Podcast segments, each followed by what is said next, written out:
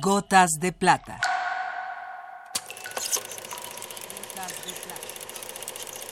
El cine en dosis homeopáticas.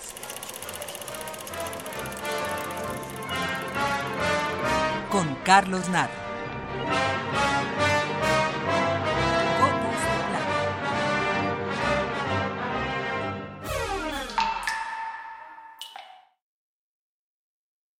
El silencio es clave en toda la obra cinematográfica de Víctor Erice.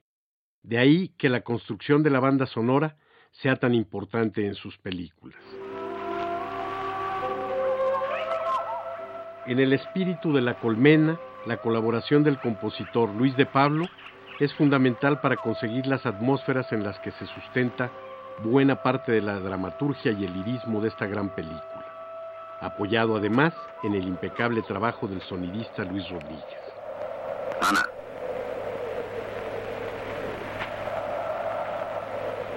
Ana, ven aquí.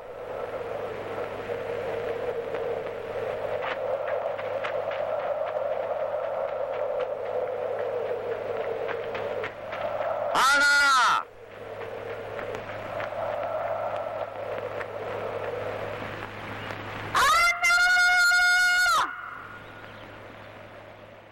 En el clímax de la película, la Guardia Civil ha asesinado al miliciano que se ocultaba en una casita con un pozo. La niña llega a ese lugar donde lo visitaba y se da cuenta de lo ocurrido por las manchas de sangre. Su padre no puede retenerla y ella huye al bosque.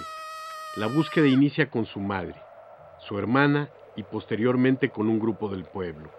La búsqueda dura toda la noche e involucra varias secuencias.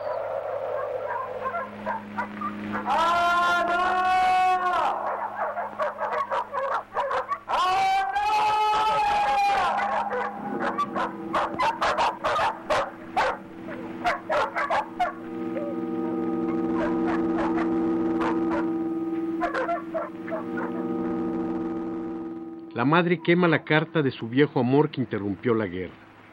Ana vaga desesperada por el bosque. Ana encuentra un hongo posiblemente venenoso. La búsqueda continúa. Ana se encuentra con el monstruo miliciano. Amanece. Un perro encuentra los objetos de Ana y poco después a ella misma.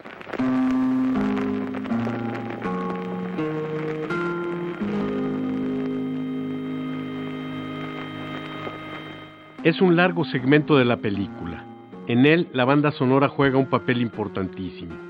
La música y los sonidos incidentales se unen para conseguir la tensión dramática y las distintas atmósferas que el director buscaba.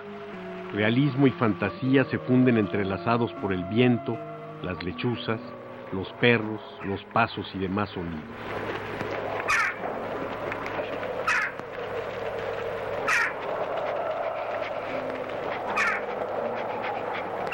El espíritu de la colmena es quizá el más profundo retrato de la vida española posterior a la guerra civil.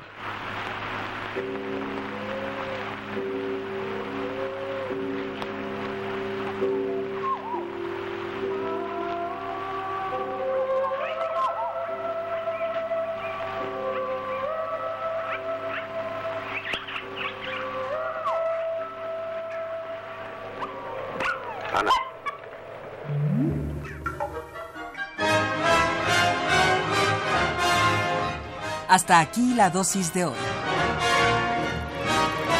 Gotas de plata. Gotas de plata.